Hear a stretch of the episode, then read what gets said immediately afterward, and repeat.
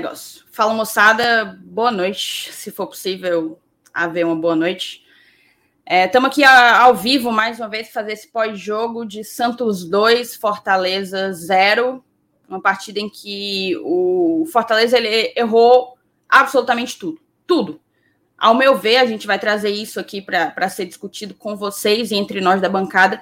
Não há nada para salvar hoje. E assim, é, para quem acompanha os nossos pós-jogos, sabe que eu também fiz o pós-jogo do clássico, né? Pós-jogo em que a gente sofreu uma das maiores derrotas, um dos maiores vexames da nossa história centenária. E eu não, eu não fiz o pós-jogo do clássico com a raiva que eu tô fazendo esse aqui com vocês. Então, assim, é, vai ser um pós-jogo feito da minha parte, na força do ódio. No dia do jogo do clássico, eu fiz um pós-jogo triste. Eu tava bem triste. Hoje não. Hoje eu tô. Eu tô irada. É, com tantos erros, sabe? Assim, um erro, dois, é sempre, é sempre comum ter, mas é, essa quantidade absurda de erros que o Fortaleza apresentou hoje, de todas as partes, a começar pelo técnico, indo até o goleiro, é, indo ao nosso querido volante que resolveu jogar voleibol dentro da nossa área. Tudo isso. A gente vai passar por, por todos esses pontos. Agradeço a todo mundo que está chegando aqui. Te peço para convidar a galera, chama todo mundo para acompanhar o pós-jogo do Glória e Tradição. É, deixa o teu like, tá? Deixa o teu like aí. Fortalece demais o nosso trabalho e a continuidade do projeto que a gente conduz aqui. Também não deixa de se inscrever se inscreve aqui no canal, a gente está rumo aos 19 mil, já batemos os 19 mil sócios, queremos os 19 mil inscritos. Eu vou chamar aqui a bancada, eu acabei botando a, a vinheta antes, né? É, coloquei a carroça na frente dos bois, mas estou chamando aqui a bancada para a gente começar. Para a gente começar esse pós-jogo, já começo dando boas-vindas. Não vou dar boa noite, tá? Começo dando boas-vindas a você, Márcio Renato, e ao Helenilson. Fala, Thaís, fala, Lenilson, todo mundo que está aqui com a gente no, no, no, chat do Glória Tradição. Que chegou agora, já compartilhei o link para a galera chegar junto no, no para acompanhar aqui o nosso pós. Thaís, assim, em, em, poucas linhas, eu acho que é incrível, né? Como o jogo do primeiro para o segundo tempo foi transformado, assim. O Fortaleza ele começou fazendo um jogo muito correto. Ele deixou o Santos, que era o time pilhado para a partida, vir para cima só que esse calor do Santos ele não durou 20 minutos. Depois o Fortaleza controlou absolutamente o jogo, teve ali duas ou três grandes chances ainda no primeiro tempo. Teve aquela jogada no, no finalzinho que o Boeck fez uma defesaça, mas quem saiu nervoso, né, quem saiu apavorado do primeiro tempo foi o Santos. O torcedor do Santos estava no nível de, de impaciência absurdo, que toda bola que eles erravam foram muitas. O Santos deu muitas bolas nos pés do Fortaleza o torcedor já ficava numa pilha danada. No intervalo, o Carilli mexeu né, no, no, Santos, mexeu bem, mexeu inclusive de modo forçado, porque foram dois jogadores que saíram lesionados, ali o Tardelli e o Marinho, mas foram mexidas que modificaram os rumos do jogo, de modo que o Santos conseguiu reequilibrar a partida, aliás, não só reequilibrar, como passou a jogar melhor, e o Fortaleza passou apenas a se defender e a esperar uma transição que não aconteceu. Até que, ali mais ou menos, não sei quantos, 20 minutos, 25, sei lá, o Ronald fez uma das coisas mais inexplicáveis que eu já vi no futebol. Assim, eu não consigo entender. Eu já vi muito pênalti estúpido, muito pênalti estúpido. Mas esse que o Ronald cometeu, e assim, quem acompanha aqui o meu trabalho sabe que eu não sou de, de de pegar um jogador assim para Cristo, mas hoje não tem jeito assim, cara. O pênalti que o Ronald fez foi uma aberração. Foi uma aberração. Um lance absolutamente controlado por parte do Fortaleza. O cara vai e me mete um, um, as duas mãos na bola de uma forma extremamente irresponsável. E ali depois o Fortaleza não conseguiu fazer nada. Nada, nada. Nenhum, nenhum jogador que saiu do banco conseguiu mudar os rumos da partida. Essa é a minha o meu resumo aqui de introdução. Fortaleza levou uma lapada do Santos num jogo em que só jogou um, um tempo. Né? Esse é o resumo. Perfeito. Fala, Lenilson. Bem-vindo. Já começa aí dando as tuas impressões. Beleza. Saudações tricolores aí para você, Thaís, meu amigo Márcio Renato. a galera que já tá no chat. Pois é, cara, é, é, sinceramente, a impressão que passa é aquela que eu já venho sentindo há, há alguns jogos, que é que o Fortaleza é, já deu o que tinha de dar, principalmente na, no aspecto físico.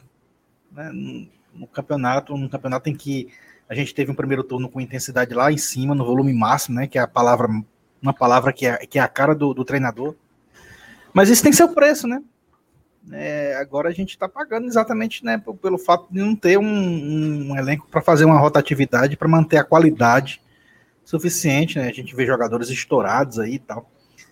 E, e a impressão que passa, além disso tudo, também, é que se a gente não tivesse perdido o clássico por goleada, talvez a gente tivesse perdido o Palmeiras também.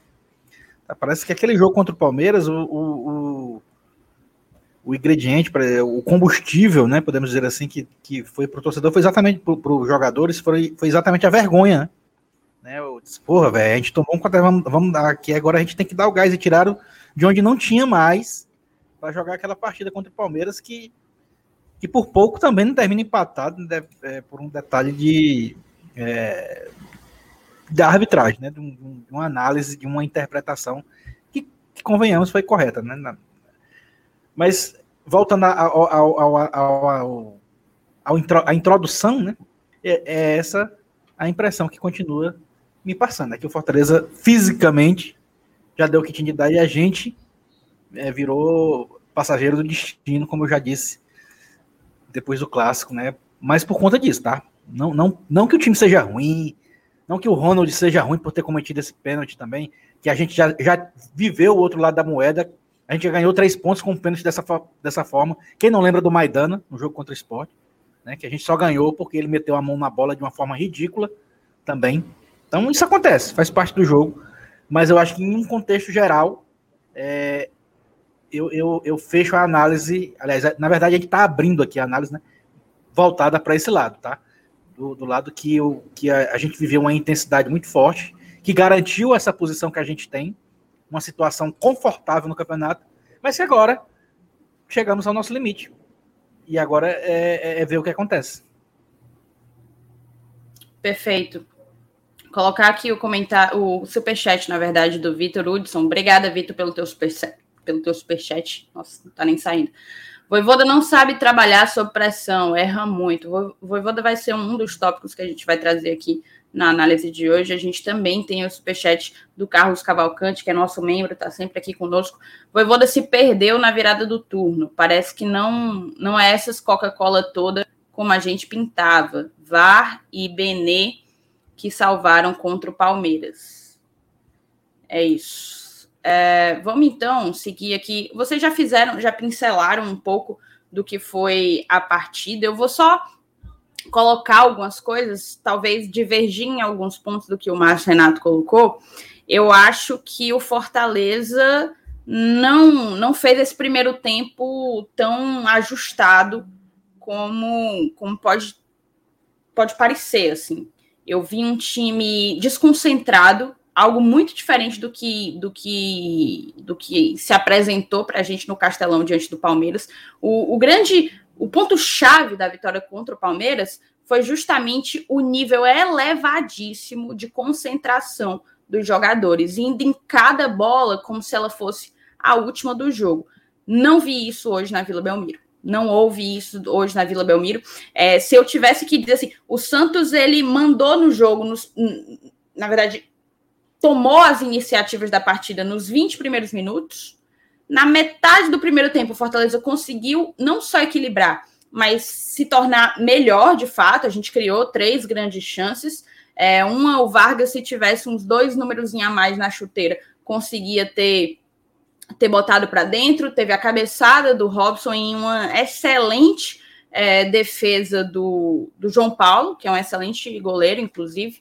E a outra, a terceira, a terceira a terceira chance, eu não estou nem lembrando de quem foi agora, mas houve, existiu essas três grandes chances. Mas assim, terminamos a partida com muito menos de posse de bola e o pior de tudo, erros de passe aos montes, assim.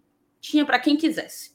O Fortaleza terminou a, o primeiro tempo com uma precisão de passe de menos de 70%.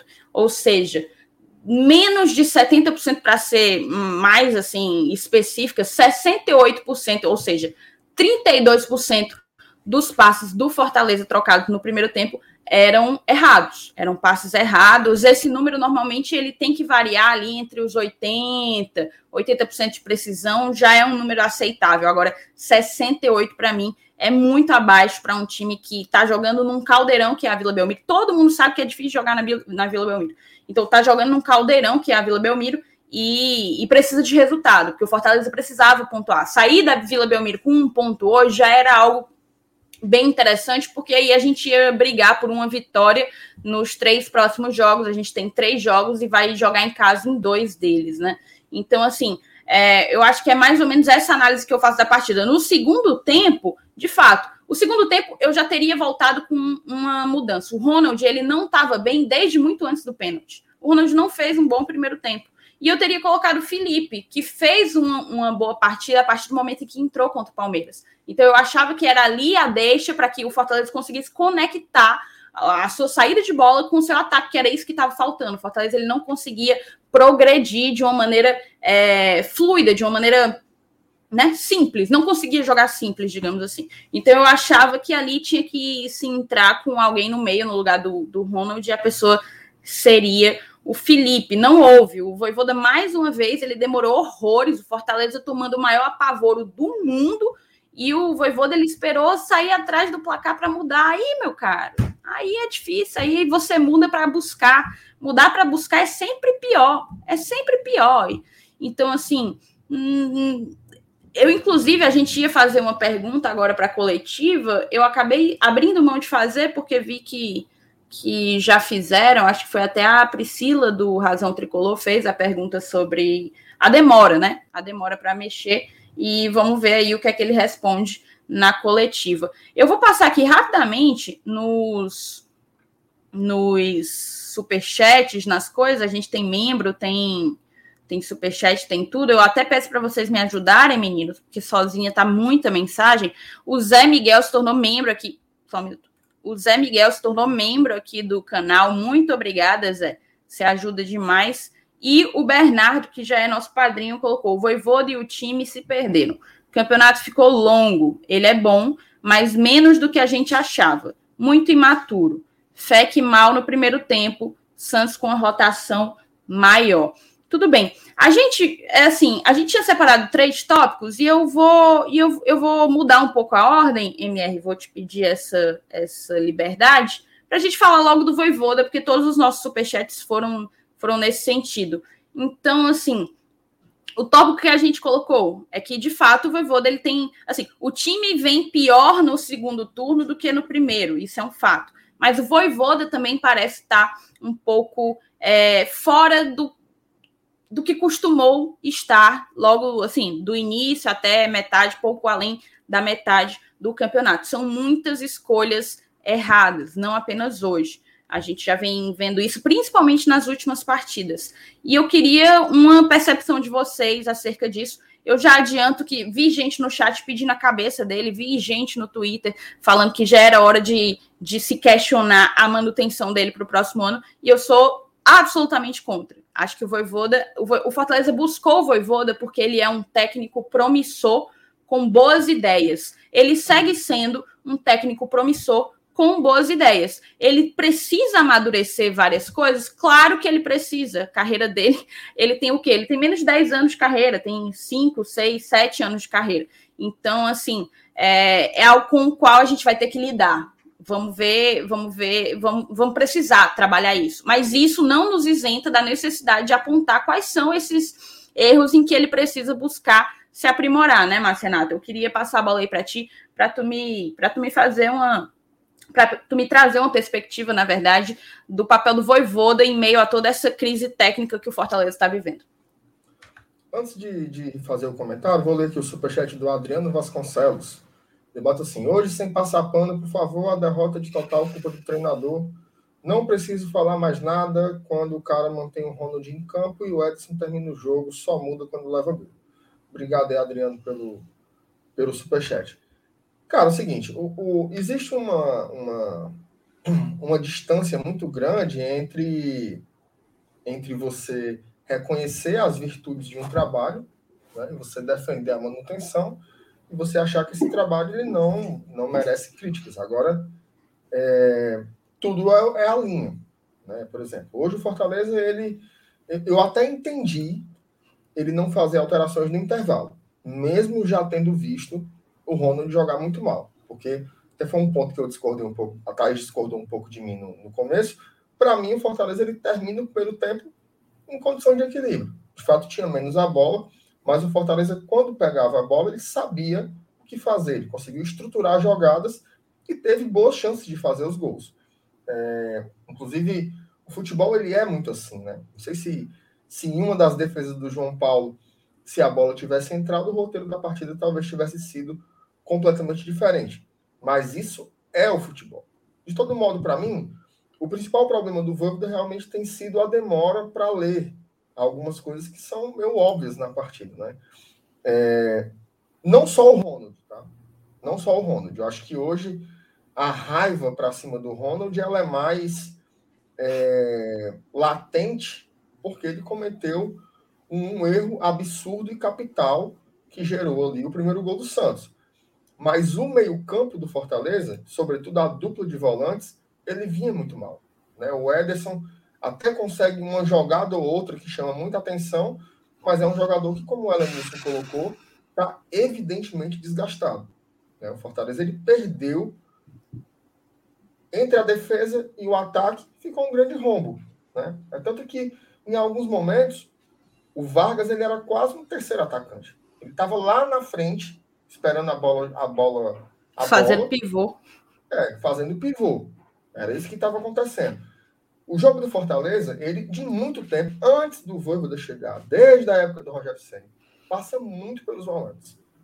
Né? Quando os volantes do Fortaleza não estão bem, o time não consegue jogar. E hoje foi um exemplo claro dessa situação. Ronald, péssimo, mas o Ederson também muito mal. Se é físico, se é psicológico, se é espiritual, eu não faço a menor ideia do que seja. Mas o treinador, nessa hora, ele tem que olhar e dizer: olha, não tá legal, preciso trocar antes que aconteça alguma coisa. Chegou nos 20 minutos, dava uma agonia. 20 do segundo tempo. Dava uma agonia ver o jogo acontecendo daquela forma, porque o Fortaleza não dava indícios de que poderia fazer algo diferente. E eu repito, eu entendo ele não ter trocado no intervalo. Porque talvez aquele ali. Não. Eu acho que esses caras que, que estão aqui são os melhores disponíveis. Melhoraram no final do primeiro tempo, vão manter. Mas aí você espera 5, 10, 15, 20, 25 e nada acontece e você não troca, realmente foi um problema de leitura muito grande. Não sei se isso revela é, uma falta de, de confiança nos jogadores que estão no banco. Não sei se revela apenas a teimosia mesmo do treinador. Os treinadores são assim. Eles são muito teimosos, traçam uma estratégia e às vezes querem que na marra essa estratégia funcione na vida real, no jogo acontecendo. Mas tem jogo que não dá. O fato é que o Carilli, ele foi muito melhor no intervalo do que o Vanderlei. Muito melhor. As trocas que ele fez, mesmo com jogadores muito jovens, surtiram efeito. O Santos passou a segurar mais a bola no campo de ataque, porque o Santos tinha uma posse de bola, mas era uma posse de bola muito semelhante à que o Palmeiras teve. Não sei se você se recorda, Thais, e aí é um ponto para a gente dialogar aqui. De fato, teve uma hora ali que a posse de bola do Santos chegou a ser 62 a 38, uma coisa assim. É muita bola. Só que o Santos circulava a bola, não era no último terço do campo era um pouco para trás. O Santos não conseguia fazer uma blitz dentro da área do Fortaleza. Né? Tanto que, salvo ali a defesaça que o Boeck fez no final do primeiro tempo, os chutes do Santos foram fora da área, chutes fracos. Né? Não obrigaram o Boeck. Bola cruzada na área, que o Boeck saía feito um louco para dar um soco, dando uns pinotes inexplicáveis também ali no, no, no primeiro tempo. Tirando isso, as chances mesmo de jogada, de bola trabalhada, de pé em pé, foram do Fortaleza. Né? Agora, no segundo tempo, ele realmente demonstrou muitas, muitos erros. Muitos erros, muitos erros, muitos erros mesmo. É... Não entendo o Vargas ter saído. Não entendo. Assim, foi você tirar o Vargas para colocar o Lucas Lima naquele contexto que era óbvio. Era óbvio. Perdendo e botando um cara dentro de um caldeirão em que ele ia ser massacrado, como foi.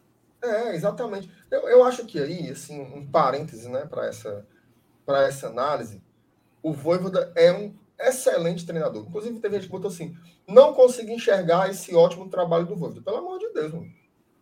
O time tá.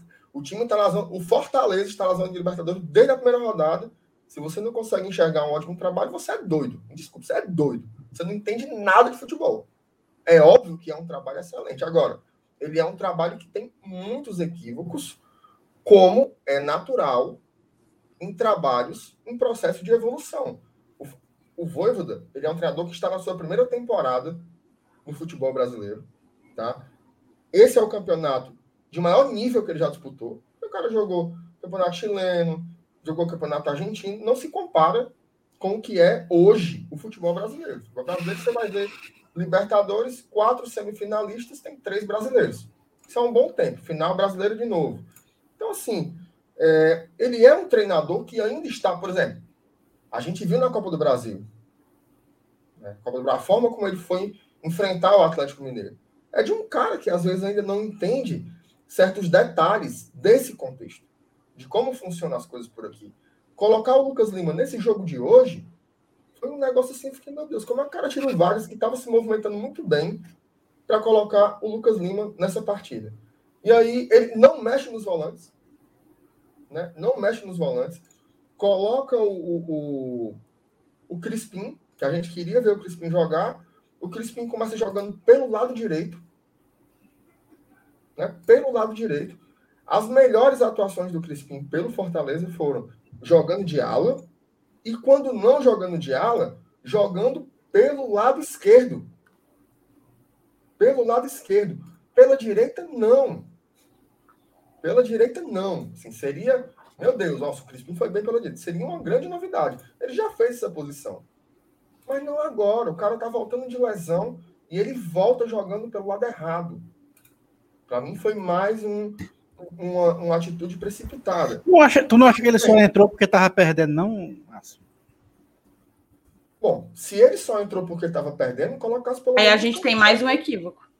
Colocasse pelo. Assim, não, eu só. tive essa. Exatamente porque ele entrou na posição. Veja não é só, é dele. Eu, eu acho que mais foi por causa disso. Eu acho que o Elenilson pode ter razão, tipo assim, ele precisa de, de condição de jogo, certo? Ele precisa pegar ritmo, precisa de minutagem. Ok, você pode colocar. Mas colocar do outro lado, é muita viagem. Aí tem soluções do banco, que a gente fala aqui há muito tempo. O Edinho, cara. O Edinho, ele não consegue, ele não consegue concluir uma jogada. Certo. Ele não consegue concluir uma jogada. Teve uma hora que eu não sei como cargas d'água isso aconteceu. O Edinho, ele estava como se fosse um centroavante. Ele recebeu uma bola, não sei se foi o Ederson que meteu por elevação. O Edinho vai lá, tentar matar a bola no peito, dentro da área. Na mesma hora apareceu três jogadores, parecia que estavam tirando um grão de açúcar da, do bico de uma formiga. Um negócio assim impressionante. Então, assim, hoje o segundo tempo foi desastroso do Fortaleza. Desastroso, desastroso, desastroso. Mas para mim, apesar de todos os erros, apesar de todos os equívocos, de todas as dificuldades do Voivoda em ler o jogo e mexer errado. O Elton Paulista também, pelo amor de Deus. Nada, não consigo fazer nada, nada, nada, nada. Um detalhe, um detalhe. O De Pietri foi titular contra o São Paulo, titular contra o Bragantino, titular contra o Ceará, e ele foi, em todos esses três jogos, um dos melhores jogadores de cada partida já tem duas partidas que ele sequer entra no jogo. E pior, deixa de entrar para que o Edinho entre. Não é, que o Edinho está entrando na posição dele, mas o Edinho, ele está sendo preterido para o Edinho. Exatamente. Tá aí, se você se lembrar, e aí para finalizar aqui meu comentário, para acabar essa, esse momento aí mais, mais, mais pesado assim, quando o De Pietro começou a jogar bem, eu dizia o seguinte, olha, eu não quero que o De Pietro seja titular agora, não. Para mim, o ataque é com o David pela esquerda. Ele é titular absoluto e continuo, continuo pensando isso. Mas, para mim, o De Pietri agora se credencia a ser a primeira opção ao David. O Voivoda tem a obrigação de dar mais minutos a ele. E aí, de repente, o jogador some é, do mapa e não entra. Não consigo entender. Essa é uma das coisas que também vai precisar de explicação. Não, não faz sentido a tese de que ele está aguardando. Não faz sentido porque o próximo jogo é daqui a oito dias. Então não tem. Felipe, não entendo por que não entrou. De Pietri, não entendo. O Felipe entrou muito bem no segundo tempo contra o Palmeiras. E hoje você teve os dois volantes em péssimo estado e ele não entra no jogo. Então, assim, tem algumas opções que hoje você sabe. E aí eu encerro com isso. Você sabe. Eu geralmente faço um esforço aqui para entender a cabeça do treinador, que é muito mais sofisticada e complexa do que a nossa. Mas hoje, vou fazer que nem o, o, o Alan Neto, né? Eu não entendi, foi nada. Entendi nada, nada, nada. Quem puder desenhar para mim aí, desenhe, que eu não faço ideia de onde foi que essas alterações saíram. Perfeito. Vou colocar aqui o superchat do Vinícius Mota. Fortaleza morreu fisicamente. Temporada brasileira não é fácil. O time do Lion deve ter atingido o auge físico muito cedo. Aí virou o fio. A gente também Fala. tem o superchat do nosso queridíssimo padrinho conselheiro Itim. No clássico, o time fez a sua pior partida. Hoje, Voivoda fez a sua pior partida. Eu acho que você resume, porque no clássico, eu acho que eu até falei no, no, no pós-jogo. Tava na conta dos jogadores. Tava na, muito na. O clássico foi muito na conta dos jogadores. É, e hoje, hoje eu boto aí o Voivoda com cinquentinha por cento. Fácil, cinquentinha por cento. É, Elenilson, eu já jogo a bola aí para ti para duas coisas, né? Primeiro, para que você, enfim, comente o que você entendeu oportuno justamente sobre a questão voivoda e que você já entre falando dessa dificuldade que o Fortaleza está tendo de manter uma regularidade. O Fortaleza ele não consegue ser competitivo por muito tempo. Já foi nesse campeonato, já foi, mas há algum tempo ele não consegue manter um bom nível de competitividade. Queria que você comentasse aí para a gente. Pois é, existem, existem dois, dois, é, dois prismas, né? A gente comentar jogo a jogo, né? E a gente comentar o campeonato como um todo, né? A campanha como, uma, como um, é, um objetivo que a gente está focado e que a gente provavelmente vai conseguir. É, mas em termos de comentar jogo a jogo, hoje foi aqueles de o cidadão que passou o dia hoje trabalhando, que foi assistir o jogo do Fortaleza para desestressar, ele se arrependeu amargamente, né? Provavelmente ele se estressou mais do que no próprio trabalho é, durante a, o expediente. E, foi um jogo realmente, como vocês falam desde o começo, erros atrás de erros, né? Se eu for dizer assim, jogo dos sete erros, eu acho ainda vou ser econômico na, na no numeral. É, mas aí é, a gente volta de novo aquele cenário do, do, todo, né? Da campanha e tal. Pô, a gente está dentro da zona de Libertadores. É, a gente imagina no começo do campeonato o pessoal sentando, o Voivoda, o Marcelo Paz e a diretoria, de um modo geral, é, traçando objetivos, dizendo assim: olha, a gente, a gente tem, tem duas opções, por exemplo, né? Eu estou aqui, eu estou aqui conjecturando, né? é, a gente dá o gás no primeiro turno, né, com, com, com, com, com esse quesito intensidade que tanto o treinador usa, faz uma gordura enorme, e no segundo turno a gente fica lá, vira passageiro do destino, mas consegue é, uma boa probabilidade de, de, de, alcançar o objetivo. Ou então a gente vai aqui no, no banho-maria, fica ali na segunda parte da tabela, 13 terceiro, 14 quarto, e quando for no final, a gente, com todo mundo inteiro fisicamente, tenta sair lá de baixo e chegar, uma, quem sabe, para Libertadores ou uma Sul-Americana. É, aí eu me pergunto, se, se, fosse vocês, vocês e tivessem essas duas opções de estratégia, vocês usariam qual? Porque agora chegou o momento da parte ruim da primeira estratégia, que provavelmente foi a que foi utilizada.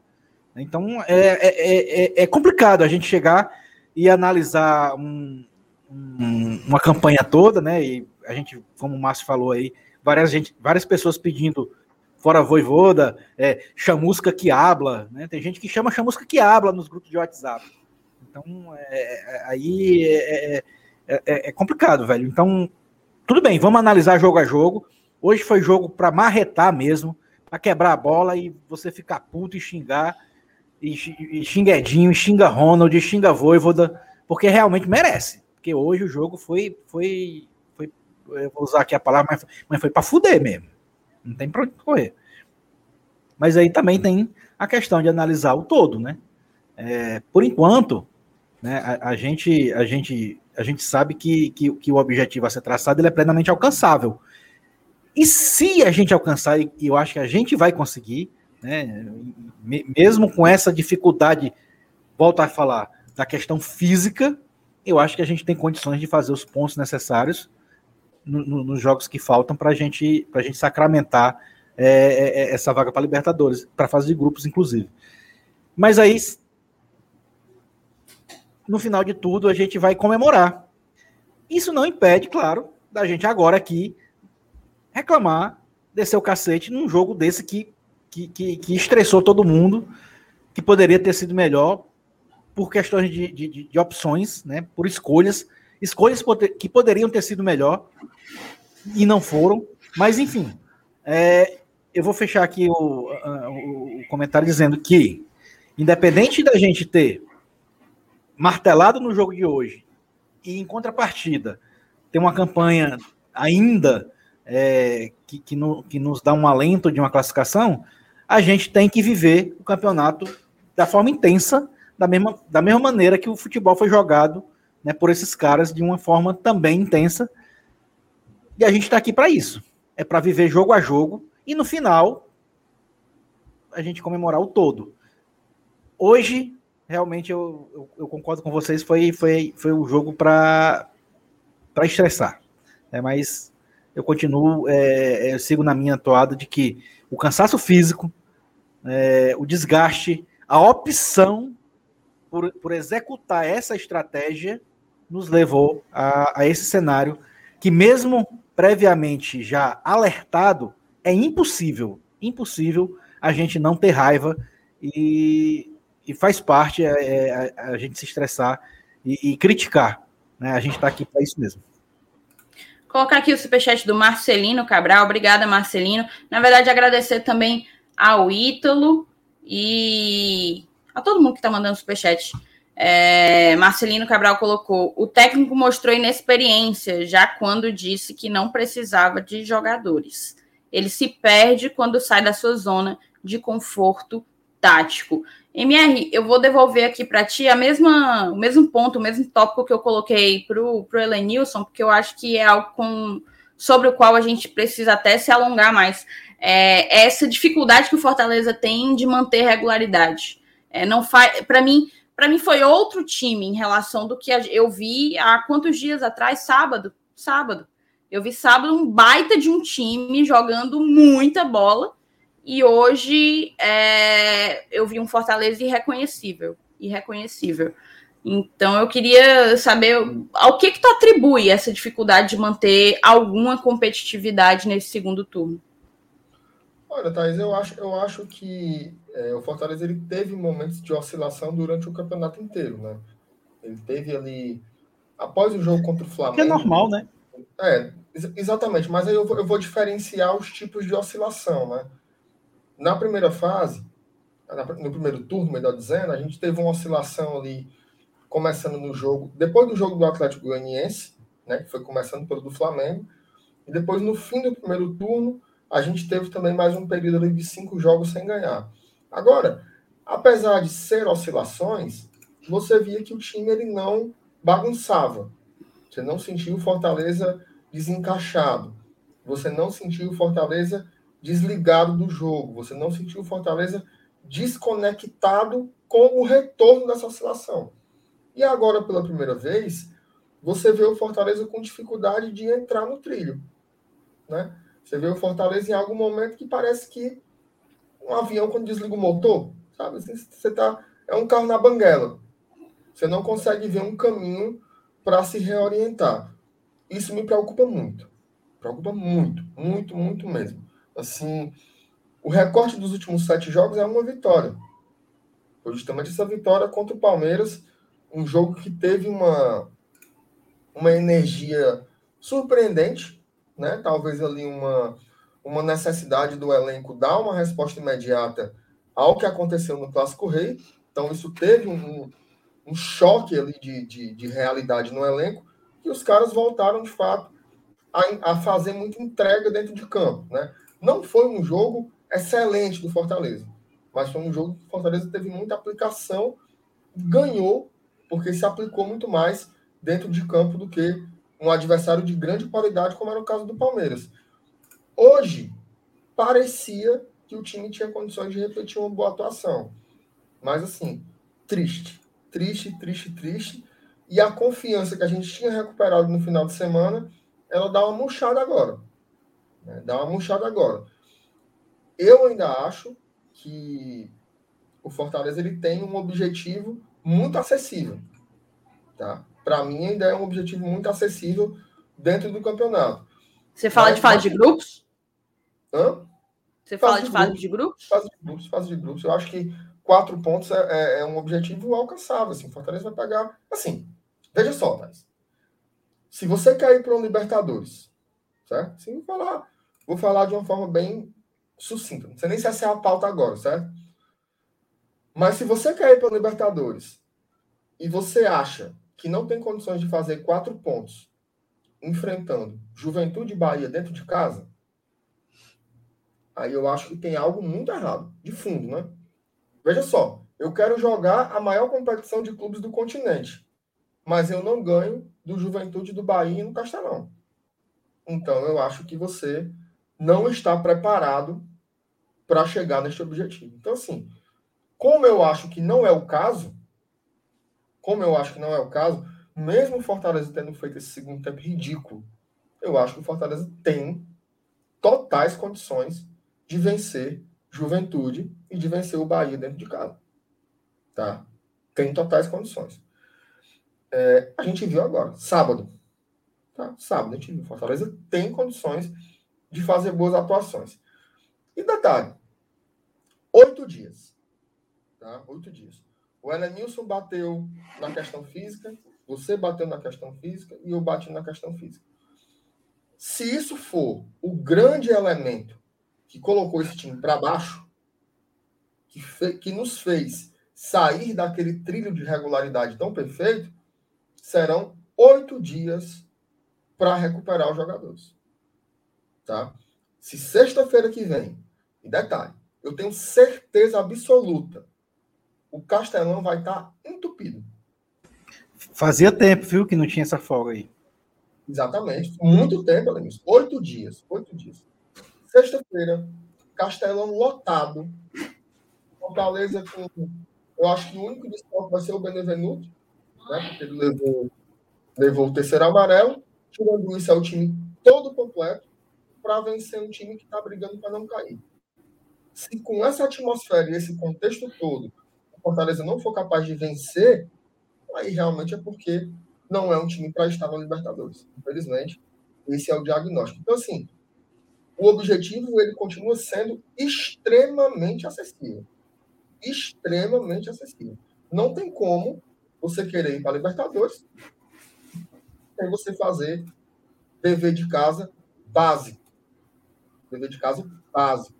Hoje você, assim, é muito melhor enfrentar a Juventude Bahia do que você enfrentar Flamengo, Corinthians, Palmeiras. É, e, o Cuiabá também, né? Cuiabá dentro é, de casa também é um jogo plenamente possível de se vencer. É, é, agora sim, eu só, eu só coloquei em, em, em, em pisos diferentes, Alinhos, porque o Juventude vai ter que sair para jogar e o Bahia vai ter que sair para jogar porque eles estão com a corda no pescoço. O Cuiabá, ele tá ali de um jeito que ele pode botar os 11 jogadores com a bunda na parede e ficar lá, como fez aqui. Naquele jogo insuportável, aquele 0 a 0 insuportável. Então, assim, para mim, os jogos que dão mais, né? E também para ser fora de casa, né? Então, esses dois jogos em casa são obrigação de qualquer time que queira ir para a Libertadores. É só você pensar, esquece que é o Fortaleza. Esquece que é o Fortaleza. Pensa assim, o Internacional está querendo uma vaga para Libertadores. Ele vai enfrentar o Juventude em casa. Meu amigo, é obrigação ganhar. O Fluminense, é obrigação ganhar. O Corinthians é obrigação ganhar. Então, assim, não tem jeito. Nem que seja no bambo, nem que seja na doida, nem que seja na cagada, como se diz aqui, o Fortaleza tem que sair do Castelão sexta-feira com uma vitória. Se tornou algo obrigatório se essa história de Libertadores for realmente real. Se você não conseguir isso, meu amigo, aí. É por aí. E tem um detalhe, aqui na tela. E, e tem um detalhe, viu? A conta dos quatro pontos, ela ainda é uma incógnita. Porque a média de pontuação dos times de cima está muito baixa. É possível que com três a gente chegue na fase de grupos. Três pontos. Então, assim, é uma vitória em três. Contra três Eu times. não estou contando com isso, peraí. Aí, a... Mas aí a gente não pode ir para três jogos contando que é uma vitória em três. Né? Não, mas eu, mas eu não tô, eu não tô, não tô dizendo que é para contar com isso, não. Eu estou dizendo que pode ser pode ser, caso se confirme essa média baixíssima, tá? Que com três pontos seja suficiente. Então, assim. e aí é o, mas aí, é, eu, eu entendo. Mas aí, nesse caso, já é o Fortaleza dependendo dos resultados dos outros para se é. garantir, é. né? Exatamente. Aí, aí é você colocar o nosso nível de nervosismo, assim, vezes mil, porque a gente vai ficar secando toda hora os outros. Tá? E, e, e um detalhe: é, a, a segunda fase da Libertadores também ela pode vir com um ou dois pontos. Tá? Então, realmente, sim, cara, tá muito perto. Tá muito perto. Se você não conseguir, se você não conseguir chegar nisso daí, aí é porque não era pra gente mesmo. Aí é porque era para ser sul-americana e foi só a enganação no começo. Só pode. Antes de dar continuidade, eu até vou passar para o Elenils também para a gente falar disso. Era o, era o tópico seguinte. É, botar aqui o superchat do Ramon Oliveira, brigadão, Ramon, pelo superchat. Quando vi o Lucas Lima, o Wellington Paulista e Edinho entrando, PQP. Fica a lição para o jogo do Juventude. Felipe Jussa no lugar de Ederson e Ronald. A gente também tem o superchat do André Mota. Valeu, André. O problema não é físico. Substituiu errado, demorou a mudar. Bruno Melo o jogo inteiro. Wellington Paulista e De Pietri no banco, ridículo. É, eu acho que ele quis dizer, tipo, o Elton Paulista entra e o De Pietri fica no banco. Ridículo. É, a gente tem também, vamos aqui para mais superchat, o Fernando Calado. Valeu, Fernando. Mais uma vez a torcida vai levar o time nas costas. É isso. É isso. É, deixa eu ver, acho que tem mais algum aqui. O Marcelino Cabral. Marcelinho, valeu, galera. Todo mundo que tá mandando superchat ajuda demais. Quando é que vamos pegar outro time baba do Santos igual esse? Nunca mais, né? Não vence os jogos mais fáceis, vai contra toda a lógica. E o Fabiano também bota. Falei no chat. Sim, a culpa hoje é na conta do Voivoda, mas o time tá muito cansado. Ederson morto teve que correr pelo Tinga. Agora tem que ser na raça. Vai ser nos apavoro, vai ser, vai ser no nervosismo, porque agora a gente está naquela situação. E, e, é super foda, bicho, a gente passar a semana inteira, depois de sábado, a gente passou a semana inteira fazendo cálculo, cara. Se empolgando com a possibilidade de conseguir só quatro pontos em 12 disputados, né? E, e aí, depois de um resultado como esse, agora a gente precisa de, se, se, se for mantida a nossa, o nosso cálculo anterior de quatro pontos, a gente precisa de quatro em nove. O cerco vai se fechando, né? É óbvio que 4 em 9 é mais difícil do que 4 em 12. E aí eu coloco para ti, Helenilson, como é que tu avalia essa missão que parece que o Fortaleza é aquela coisa, né? Você perde o clássico murcha, ganha do Palmeiras, empolga. Opa, vai dar certo mais fácil do que eu imaginei. Aí perde um jogo desse, murcha de novo. E aí a missão vai ficando difícil porque a gente está chegando na, na rodada 38 e não tem mais tanto caminho a ser percorrido, não. Não tem coisa assim para se recuperar. O Fortaleza tem que se recuperar, tem que responder. A gente até falou, depois do clássico, o Fortaleza precisa responder no próximo jogo. Não pode, não pode demorar. para reagir a um resultado tão adverso. E aí pronto, e aí ele se colocou mais uma vez numa posição em que ele precisa responder no próximo jogo, que é contra o Juventude em casa. Queria que tu falasse aí sobre essa missão que, que ficou um pouco mais difícil, mas ainda estamos no páreo. É. Aí ganhando, aí, aí ganhando, o pessoal no chat dizendo que a gente vai perder a vaga pro canal. O canal não ganha nem do Corinthians, macho. Cala a boca, bicho. Cala a boca. Foca aí, bicho. Cala é, é capaz boca, de dizer, se o Paulo estivesse é assistindo, ele desligava o é teu, capaz, ele desligava é o teu negócio. Tá dizendo isso e o Corinthians acaba de fazer um gol e empatar o jogo. Eu acabei de ver, meu chapa, mas é, mesmo assim, aí. foca aí, foca aí. Não, foca aí. Mas assim, voltando nesse assunto dessas reviravoltas, rodada após rodada, aí você diz assim, ah, aí ganha do Juventude e fica faltando um, um, ponto em seis. É muito. É, é porque, cara, é, é, o dinami, é o dinamismo do futebol, né?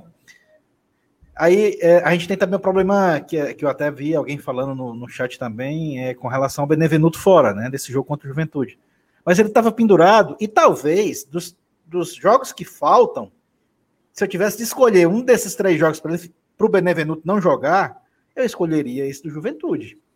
Sem dúvidas. Então seria muito, muito difícil ele, ele conseguir chegar até o final do campeonato sem tomar esse terceiro amarelo. É, então vamos, vamos analisar pelo lado positivo. É, eu, acho, eu acho que contra o Juventude, teoricamente, desses três jogos, é o que a gente tem uma, uma maior chance dos três pontos. Isso na teoria, né? Que, que, que, normalmente o futebol dá uma rasteira na gente com relação a essa porcaria de, de analisar em cima de teoria. Mas é, é, é, é como vocês, é como a, a Thaís falou, né? A gente, a gente tá vendo o cerco se fechando, né? É, faltavam quatro jogos, agora faltam três e tal. Mas é, basta um, um, resultado normal, que é a gente ganhar do Juventude, aqui dentro do Castelão, que eu imagino que deva estar com um excelente público. É, eu não sei se o Fortaleza ainda está tentando mudar o horário do jogo, né? Ah.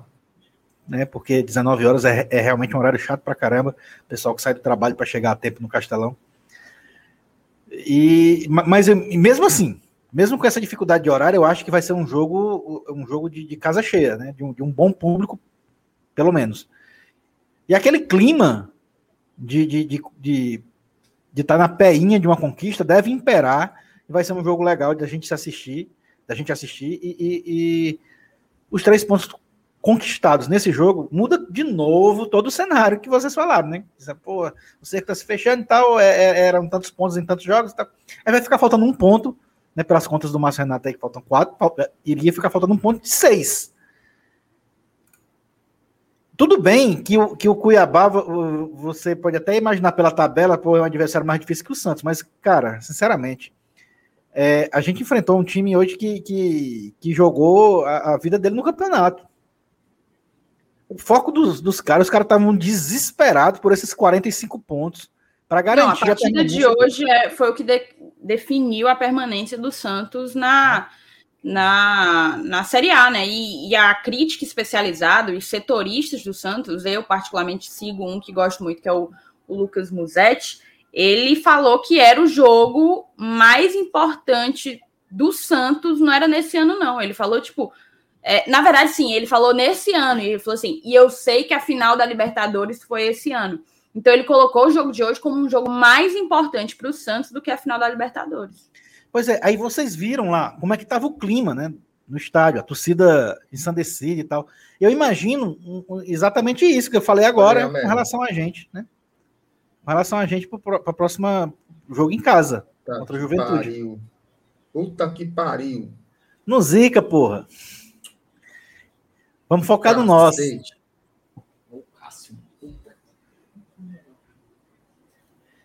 Mas vocês entenderam o que eu quero dizer, né? Sim, sim. Eu entendi. Então, bora. É... Vamos. Vamos dar uma sequência. A gente está com 50 minutos de pós-jogo. Vamos tentar fechar nos, nos 60 minutos, na uma hora, para falar então, cara. Vamos fazer uma análise individual, né? Eu acho que não dá para a gente passar por uma partida como hoje sem fazer uma análise individual. E só ler aqui o superchat do Márcio, ele botou o empate do canal, já me animou novamente. Valeu, Petica, vai dar certo. Animou e eu espero que você, eu espero que você não tenha ficado tão desanimada assim, Márcio. É, e aí, vamos fazer uma análise individual, tá? Vou devolver para ti, Márcio Renato. Mas é difícil, viu? Difícil fazer uma análise individual aí hoje. É... Gostei do Benevenuto. Acho que ele, de um modo geral, ele, ele cometeu uma falha ali no começo. Tentou um, um, corte de bola, a bola respingou por cima do Boeck. Um negócio horroroso. Mas tirando isso, ele foi, foi bem. assim. Acho que dos três ali, zagueiros, ele jogou um pouco melhor. É... O Vargas, para mim, pelo menos em termos de movimentação, ele foi bem. O restante eu não consegui ver nenhum destaque assim interessante, não. Sendo bem sincero, é... o David pegou pouco na bola, tá? Isso foi uma coisa que me chamou muita atenção. Ele geralmente é um jogador muito ativo. Ele pegou muito pouco na bola, pouquíssimo, pouquíssimo, pouquíssimo. Talvez seja um reflexo é, da fraqueza que foi o lado esquerdo do Fortaleza com Bruno e Ronald, né? Assim, o cara não vai fazer o jogo acontecer sozinho por um lado do campo. Quem joga com ele não chegou. Beleza.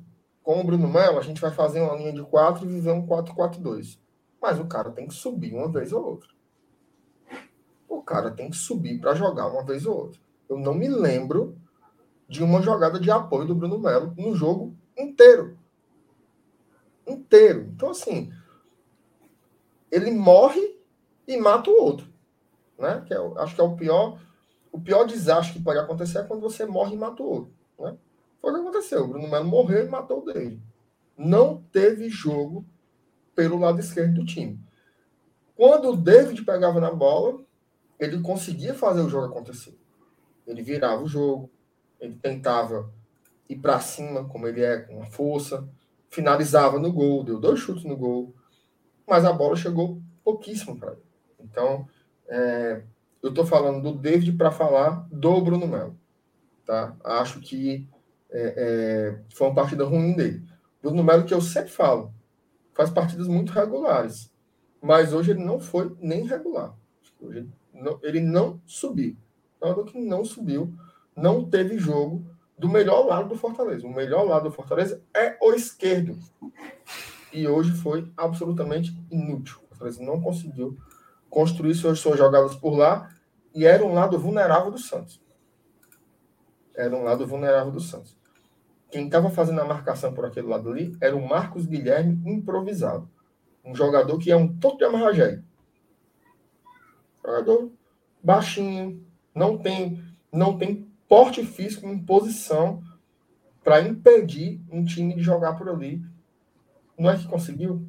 Por pura incompetência nossa. Né? Então, assim, dupla de volantes, horrível. Tá, Ronald. É... Final da Série A 2020, o Ronald fez partidas ruins. Tá? Sei que o torcedor do Fortaleza tem um, um xodó pelo Ronald, mas ele fez partidas ruins. Com o Anderson. Né? Talvez explique um pouco porque é que o Ederson não curtia botar ele muito ali. Porque enquanto aparecia o Luiz Henrique, enquanto aparecia o Igor Torres para salvar a lavoura, o Ronald estava indo muito mal sempre que entrava. Ronald e Gabriel Dias foram os piores jogadores do fim de Série A do Fortaleza em 2020. Depois que veio o Voivoda, o Ronald passou a ter mais oportunidades e passou a jogar bem a maioria dos jogos. Tá? E eu não me lembro de um jogo tão ruim do Ronald com a camisa do Fortaleza como ele fez hoje. Foi simplesmente ruim em tudo. Em tudo. Geralmente, esses comentaristas assim do Premier, eles fazem comentários muito genéricos, né? O time morreu, o time viveu, o time dominou, o time foi dominado, o time cresceu, o time encolheu. Né? As coisas assim, bem, bem bobas que uma, que uma criança é capaz de, de, de dizer. Mas hoje eles destacaram individualmente o Ronald, né, como um jogador que estava completamente apombalhado na partida. É, ainda jogou mais meia hora no segundo tempo para acabar de, de, de voar as bandas. Né? Então, realmente, para mim, foi o pior do jogo. O menino Ronald, a ele cabe trabalhar né, e fazer uma partida melhor quando tiver uma outra oportunidade. Mas para mim, ele não tem bola para ser titular nesse time não, tá? Para mim ele não é, ele não é melhor que o Felipe, ele não é melhor que o Jussa. Para mim o Ronald ele continua sendo a quarta opção de volante do Fortaleza. Mas esse é um ponto para a gente discutir durante a semana, porque o jogo só é sexta e nós vamos passar uma semana aqui endoidando para saber como é que o Fortaleza vai arrumar um jeito de ganhar desse Juventude na semana que vem. Ah, só para não passar batido. Da galera que entrou no intervalo, me ajuda aí, Thais. Lucas Lima, o Wellington Paulista, é, Romarinho. Romarinho, Lucas Crispim. Só? Uh... Só, Acho né? que só. Pois é. Nada. Zero. Zero, zero, zero. Edinho, a gente esqueceu Edinho. o Edinho. Zero, zero, zero. Esqueceu por quê? Para ser justo. Por que será? Justo, o Romarinho ainda conseguiu umas duas jogadas pela ponta. Conseguiu driblar. Mas dribla, vai para entra na área e a, e a conclusão ela é péssima, tanto para o passe como se fosse para finalizar. O Marinho realmente é um jogador que, que ele não consegue né, ser um cara que desequilibra no último passo. Ele tem que soltar a bola antes, porque se for para ele dar assistência ou fazer o gol, não vai sair nada. Um, pequeno asterisco. Eu não achei o Crispim tão ruim, não. Tá? Não achei o Crispim tão ruim, não. Eu acho que Paulista, Edinho e Lucas Lima foram péssimos. O Romarinho tentou do jeito dele. E o Lucas Lima eu achei mais deslocado do que qualquer outra coisa. Tá? Não acho que ele tenha entrado e não tenha saído nada. Porque ele não errou tanto. Mas, assim, é, é muito pouco. É muito pouco, muito pouco mesmo. Realmente, partida esquecível do Fortaleza.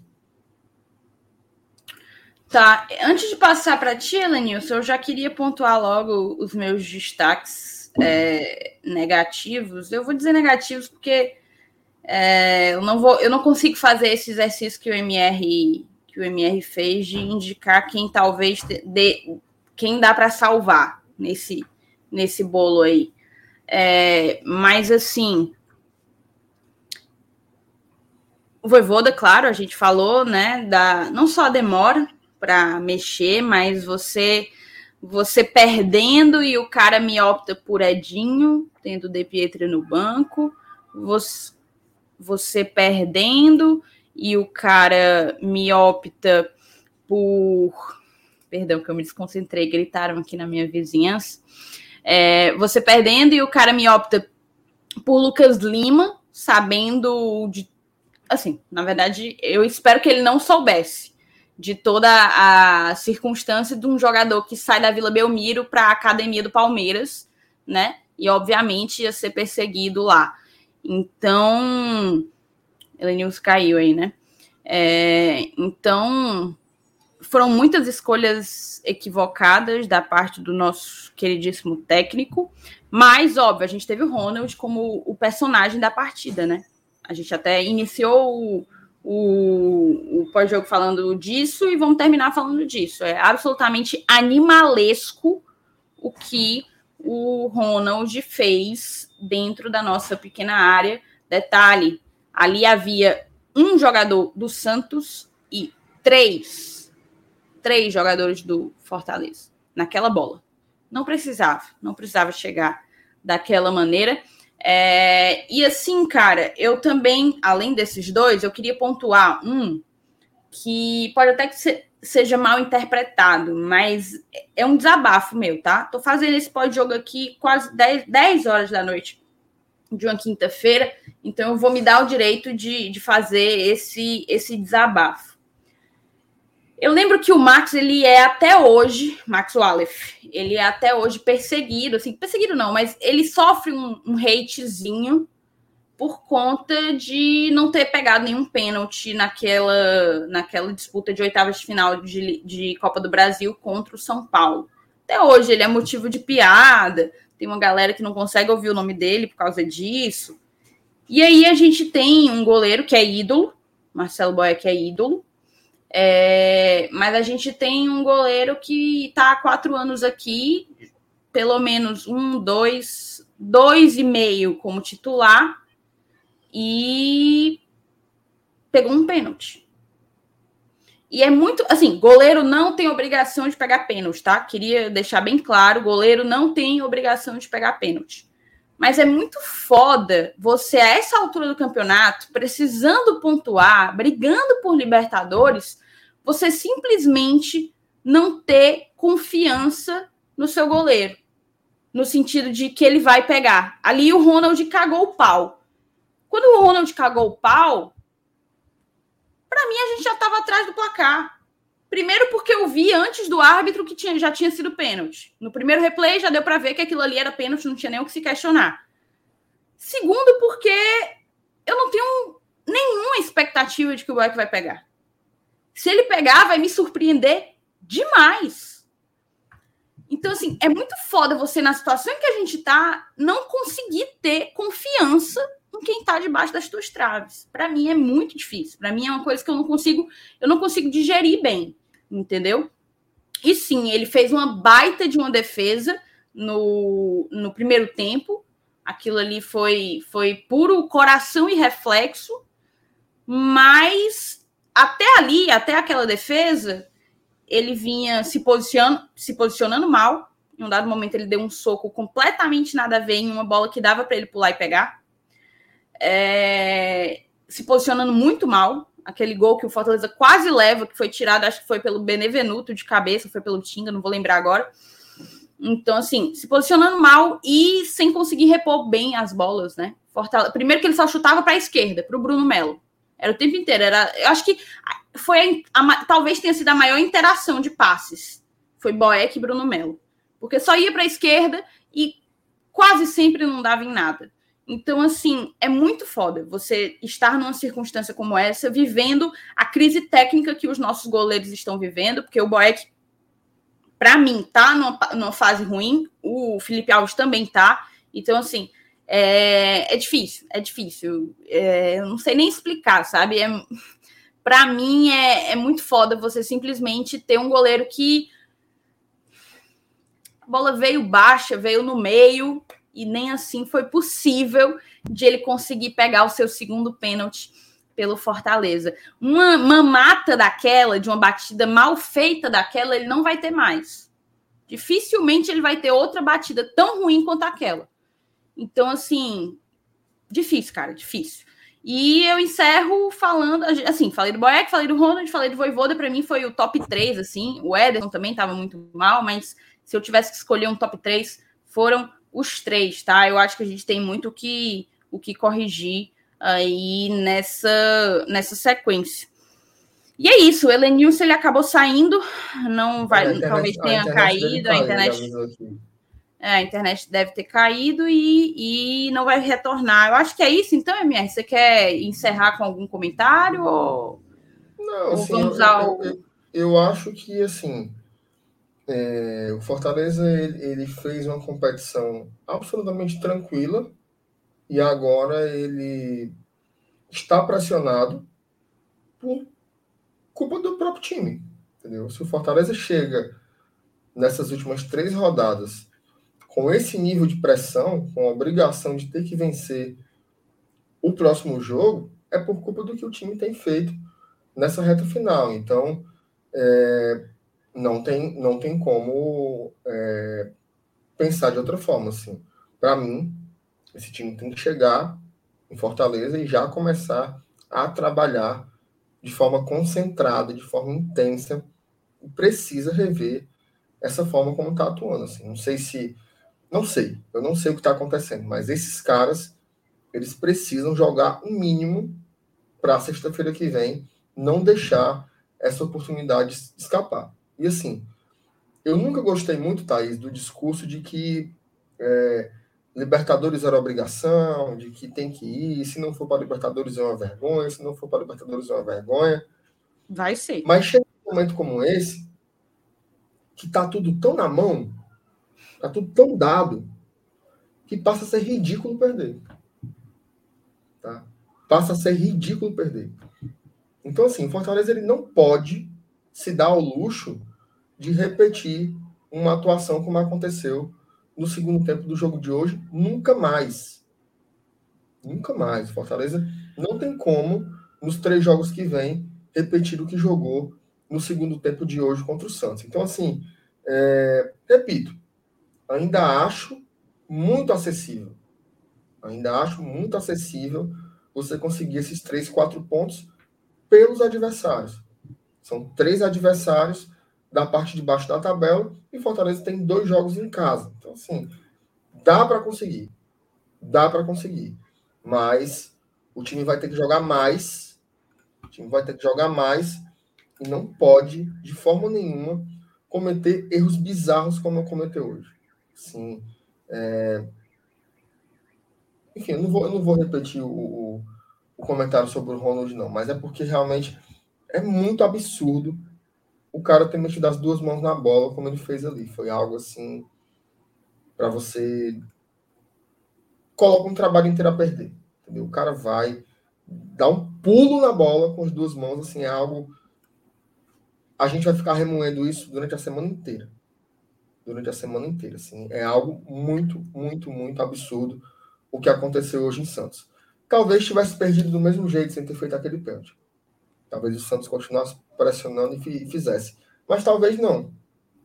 Né? Mas talvez não. Não sei até que ponto o Santos ia aguentar na pressão no Fortaleza como estava fazendo. Então, assim, é, é uma vitória muito irresponsável. Né? Assim, é uma derrota muito irresponsável e cai, cai na culpa do Voivoda, porque demorou muito a ler o jogo, mas também tem, tem erros individuais assim, que são inconcebíveis.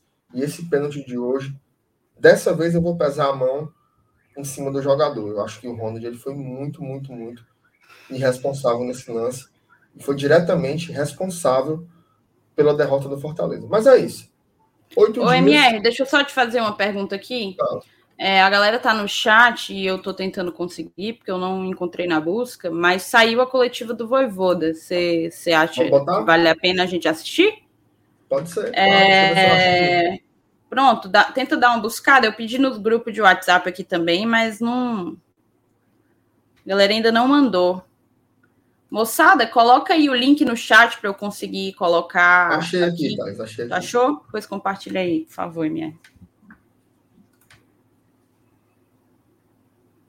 Peraí, que o negócio aqui é embaçado.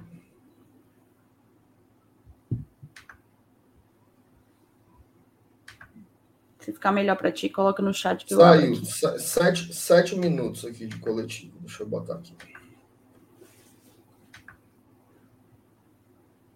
Meu amigo. Tem que ter saúde, porque eu tô passando mal aqui, viu? É, ter saúde. É sério, bicho. Inventei de pedir um hambúrguer durante o jogo, meu amigo. O catupiry tá bem aqui. Deu foi indigestão, né? Vou dar o play, viu? Vai. Entrevista coletiva com o treinador João Pablo Voivoda. É, professor, para começar, o Jorge Bruno, do portal Show Sports, e o Wesley Rodrigues, da Rádio Pitaguari AM. Toda, um duelo duro diante do Santos, que sua equipe saiu derrotada. Qual avaliação você faz da sua equipe hoje? Quais os motivos da equipe não saiu com um resultado melhor? Eu quero que quando eh, o time ou não consiga o ponto, aunque seja un empate, eh, hay situaciones que, que hay que o, o analisar. Si, MR, tá, eh, acho que tá travando. O, sobre o primeiro tempo, o defendeu eh, 10 metros más MR? atrás e o tratou de, de encontrar eh, o transição ofensiva. Tá travando? Para mim tá, tá, e eu acho que para a galera também. É, deixa eu eu, eu vou te passar o link, Thaís, para tu. Me passa, me passa que eu abro aqui. Para tu colocar aí do teu. Talvez seja a minha, a minha internet que não tá, não tá suportando. Tá. É Vê se você consegue abrir. Estamos botando, moçada. Segura as pontas. Segura aí, segura aí.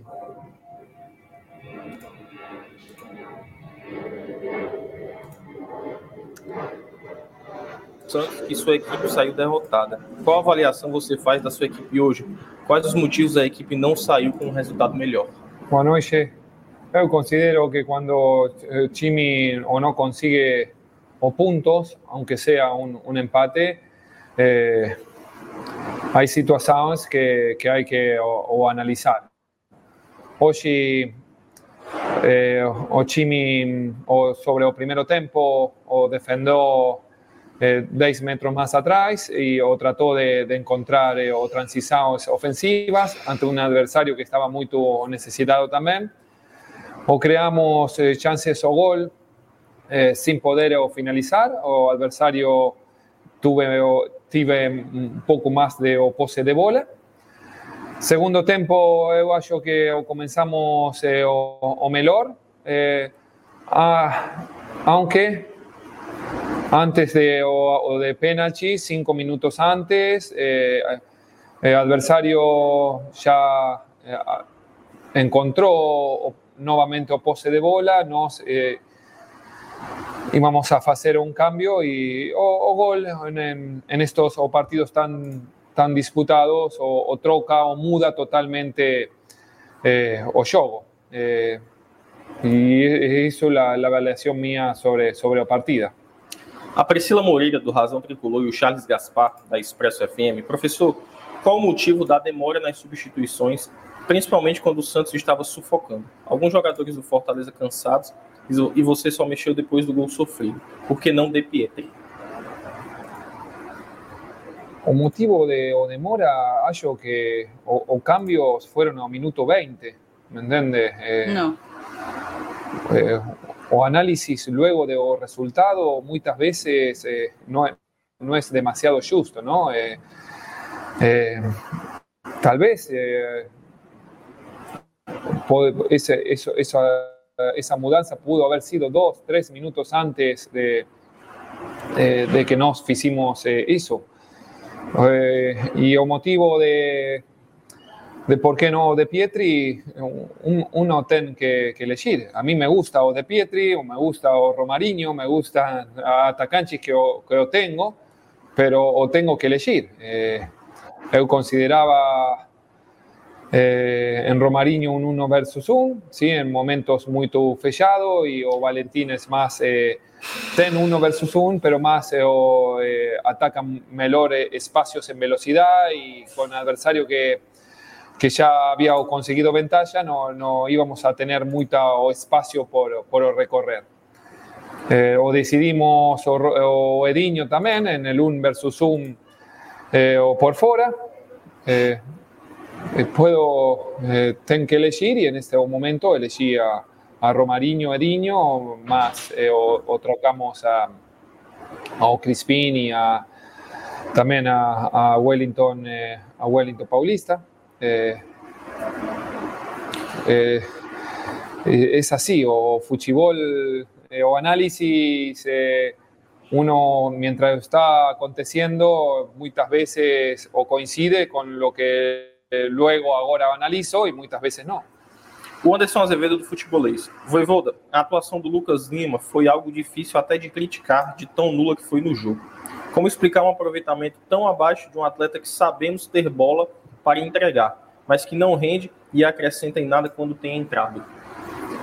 Bueno, eu, eu, considero que, que Lucas tem muito potencial, que nos, eh, que nos va a ayudar. ¿sí? Él es, es un jugador como todos. Es, a veces es, es, muy difícil entrar y, y trocar eh, o 100% eh, una, una, partida. Entró en un momento difícil, yo sigo confiando en Lucas, eh, como en demás eh, atletas. Eh, son momentos que tienen jugadores. Eh, él, él, él, va a trabajar, como siempre lo hace, para, para, para encontrar o sustentar o nivel que todos conocemos de él. O Jorge Telmo, da Rádio Metropolitana e a Voz da Fiel. Ao Fortaleza resta agora mais três jogos para realizar o sonho de ir a Libertadores. O que fazer? Eh, o sono está intacto, o sonho é eh, o, de, o, de, todo torcedor. Eh, nos tenemos que enfocar en próxima partida y enfocar en trabajo trabalho o, próxima semana. Eh, o planificar y, y, jugar el próximo juego como dando importância que, que tem esse, esse jogo para nós. O Ricardo Tavares, do portal Futebol Cearense. Voivoda, o que explica a insistência em jogadores que não vêm rendendo, como Edinho e Lucas Lima, diferente de jogadores em evolução, como Felipe e De Pietri, por exemplo? Acho que Odinho, o partida, eh, o partida passada, fez um bom, um bom trabalho. O Lucas Lima, o expliquei o, o eh, la situación de él, ya no, no tengo más, más eh, yo sigo confiando. Eh, siempre cuando he decido una mudanza y esa mudanza no, no troca o, o, dinámica de juego y más un resultado o negativo, yo comprendo esa, esas preguntas. Eh, pero bueno, eh, o para eh, para que todos los jugadores o, tengan o, nivel deseado para ayudar al equipo. Para a gente finalizar, o Miguel Júnior da O Povo CBN CBN Cariri e o Aloysio Lima da Rádio Assunção. Voivoda, o que você gostou e o que você não gostou do Fortaleza hoje? O que aconteceu com a equipe que não conseguiu repetir a bela atuação contra o Palmeiras no sábado passado? Todos os partidas são diferentes. Eu acho que o, o time estava fazendo um, partido de eh, de no mucha pose de bola, pero eh, balanzando bien y, o presionando bien y encontrando o transiciones ofensivas. O primero tiempo, Chimi teve dos opciones muy, muy claras. O segundo tiempo, yo hallaba que si o no acontecía o penalti, eh, iban a acontecer o más o transiciones ofensivas y en esos momentos nos eh, íbamos a aprovechar eh, eh mais, eh, eh, mais ainda o espacios, pero aconteceu o penalti que, que troca o, o dinâmica do jogo. Obrigado, boa noite. Obrigado. MR, essa entrevista aí. Cansativo, né? A emenda saiu pior que o soneto, viu? É muito cansativo assistir, porque é, assim, engraçado, né? Porque a gente sempre elogiou que ele fazia análises muito lúcidas do jogo, né? E assim, ou a gente tá ficando doido, ou ele tá lendo a partida de uma forma muito enviesada, né? Assim, dizer que começou o segundo tempo melhor que o Santos, assim. Onde, entendeu? Sobre qual aspecto, assim, realmente não, não teve nada disso, assim. A única explicação que eu entendi, mais ou menos, que tinha uma lógica no papel, foi porque ele colocou o Romarinho e não o De Pietro.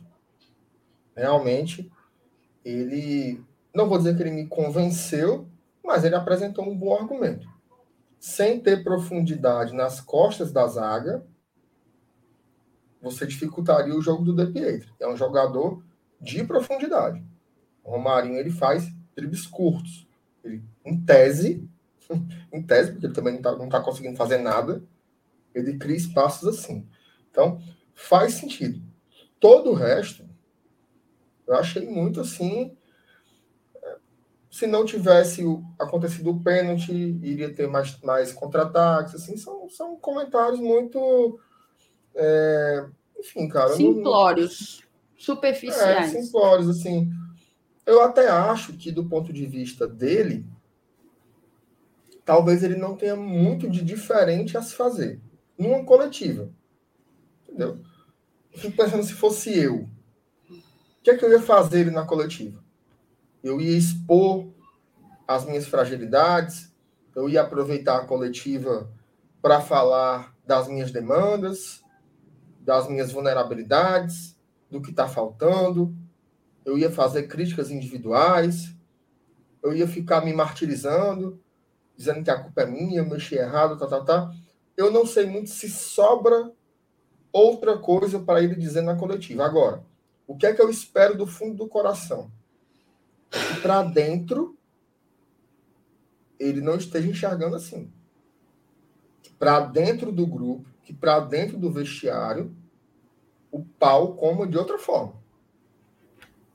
Tá? Porque se a leitura dele para dentro for essa, que a gente viu agora, aí realmente é algo um pouco preocupante e que endossa essa sensação do torcedor de que o treinador está desorientado.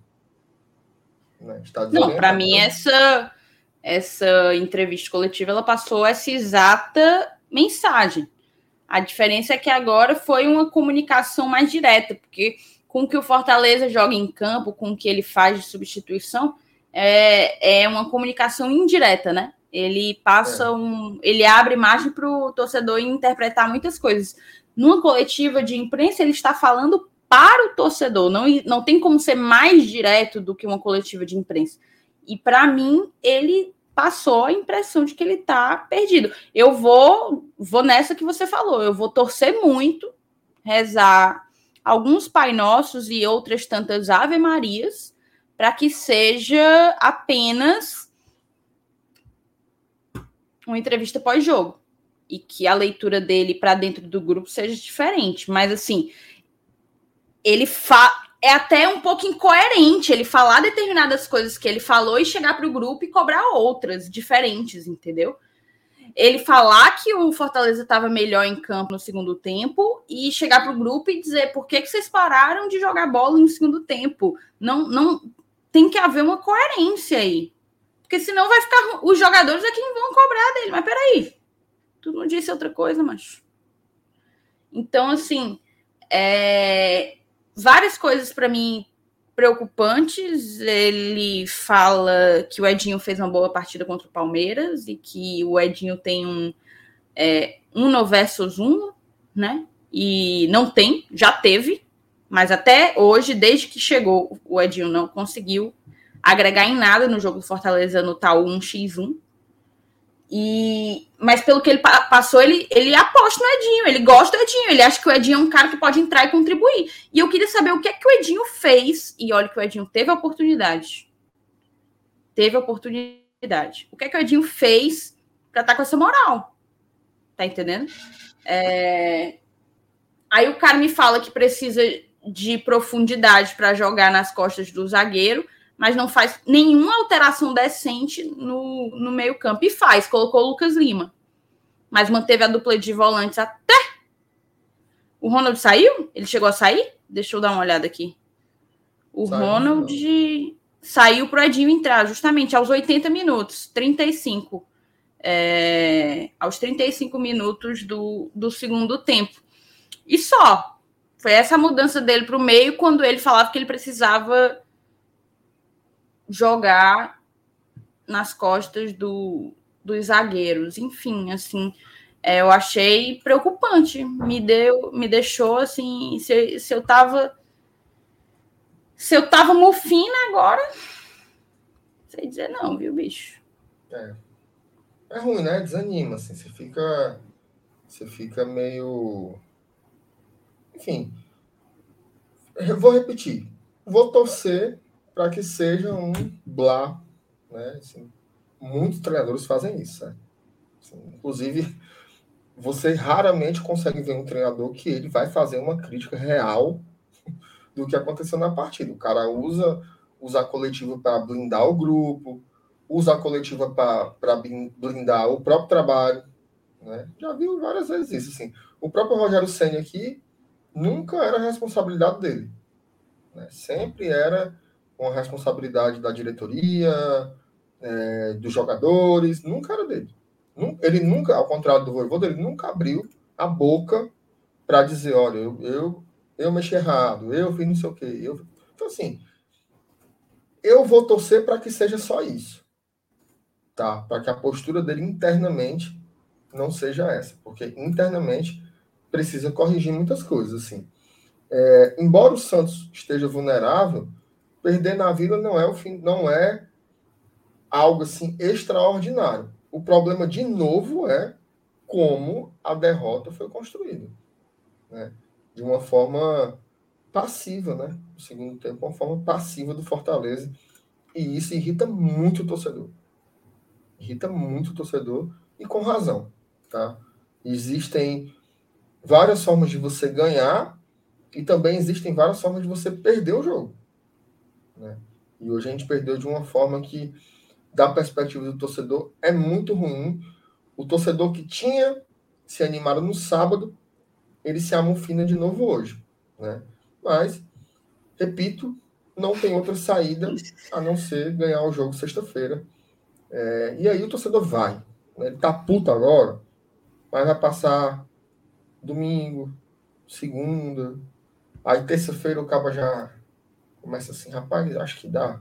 Aí quarta, quinta, quando for quinta de manhã, o cabo compra o ingresso e vai alegre satisfeito para o estado na sexta, porque é assim, o torcedor do Fortaleza não larga, né? E não vai largar mais uma vez, mas a gente quer ver bola, né? A gente quer ver bola. Quer ver uma postura, pelo menos, não sei se foi, ah, lembrei, foi no esquenta aqui com o Dudu e o Lucas, né? O Dudu comentou uma coisa que foi assim: se o Fortaleza jogar, se o Fortaleza jogar com a disposição que jogou contra o Palmeiras, ele ganha do Santos. Né? Então, assim, se o Fortaleza jogar com a disposição que jogou contra o Palmeiras, ele ganha do Juventude, ganha do Cuiabá, ganha do Bahia. Mas tem que jogar. Né? Se for como foi nesse segundo tempo aí, vai ser complicado. É nessa, assim, só pedir pra galera deixar o like, eu fui olhar agora. E. Só, só pra, a só gente tá com aqui, 360. O, o Matheus nunca vou dar abrir a boca para fazer manchar. Eu falei exatamente o contrário. Eu falei que ele sempre protege o grupo e diz que ele mexeu errado. Eu estava falando do Rogério Senni. Certo? Então você entendeu o, o contrário do que foi dito. É. Tá bom. é... Então, eu só ia dizer, pedir pra galera deixar o like, porque ficou muito. Que anticlímax. Ficou muito, muito pouca curtida, moçada. Uma hora e meia de pós-jogo e não tem nem 400 likes. Então, deixe teu like. É foda. A gente vai para três jogos. No primeiro turno, a gente fez dois pontos nesses três jogos, viu? E a gente tem que fazer quatro. Ah, Mas vai dar certo. Mas vai dar certo. Vai dar certo. Hoje eu não sei se eu vou dormir achando que vai dar certo. Mas amanhã há de ser outro dia, né, meu querido amigo? Com certeza. Ah, e, e vamos fazer uma campanha, viu? Saulo e Felipe Miranda no pós-jogo do Castelão sexta-feira. Para quem não sabe, é a dupla que está 100%. E o Saulo não quer fazer Quem está escalada sou eu. Mas eu estava aqui no clássico e eu estou aqui hoje. Então, assim, eu não posso ir para o pós-jogo da próxima sexta-feira. Então, eu vou pedir ajuda a vocês que estão nos acompanhando. Comecem de, desde já a campanha Saulo e Felipe Miranda no no pós-jogo de, de sexta-feira. O Cláudio Matheus, obrigado, meu amigo. No apagar das luzes, mandou um superchat, a gente agradece. Calma, Taizinha, nós vamos nos classificar. Vamos, cara. Vamos, se Deus quiser, vamos, a gente vai. Vamos a isso, então. Obrigadão a todo mundo que ficou com a esse, gente. Esse, esse, aqui não quer nada, né? O cara, o cara botou assim, Thais. Olha aí, ó. O Davi. Assino dois empates e uma vitória. Ora, porra. Ora, rapaz. Eu assino até três empates, macho. Imagine dois empates e uma vitória, Davi. Ave Maria, com cinco pontos nós estamos é feito, mano. É... Só, Não, só isso, só isso. Agradecer a todo mundo que ficou com a gente até aqui. Agradecer a tua companhia, amigo. E um abraço para todos vocês, os mocos e os não os mocos, viu? Não os mocos, não. Não mocos. Beijo, gente. Tchau, tchau.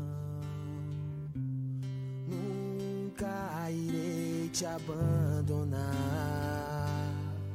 Sempre estarei aqui, vibrando por ti.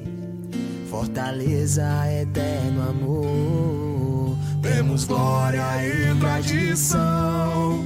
Bate forte o meu coração. Sempre estarei aqui, Fortaleza. Não importa onde estarei, para sempre te amarei. Sempre estarei aqui, Fortaleza.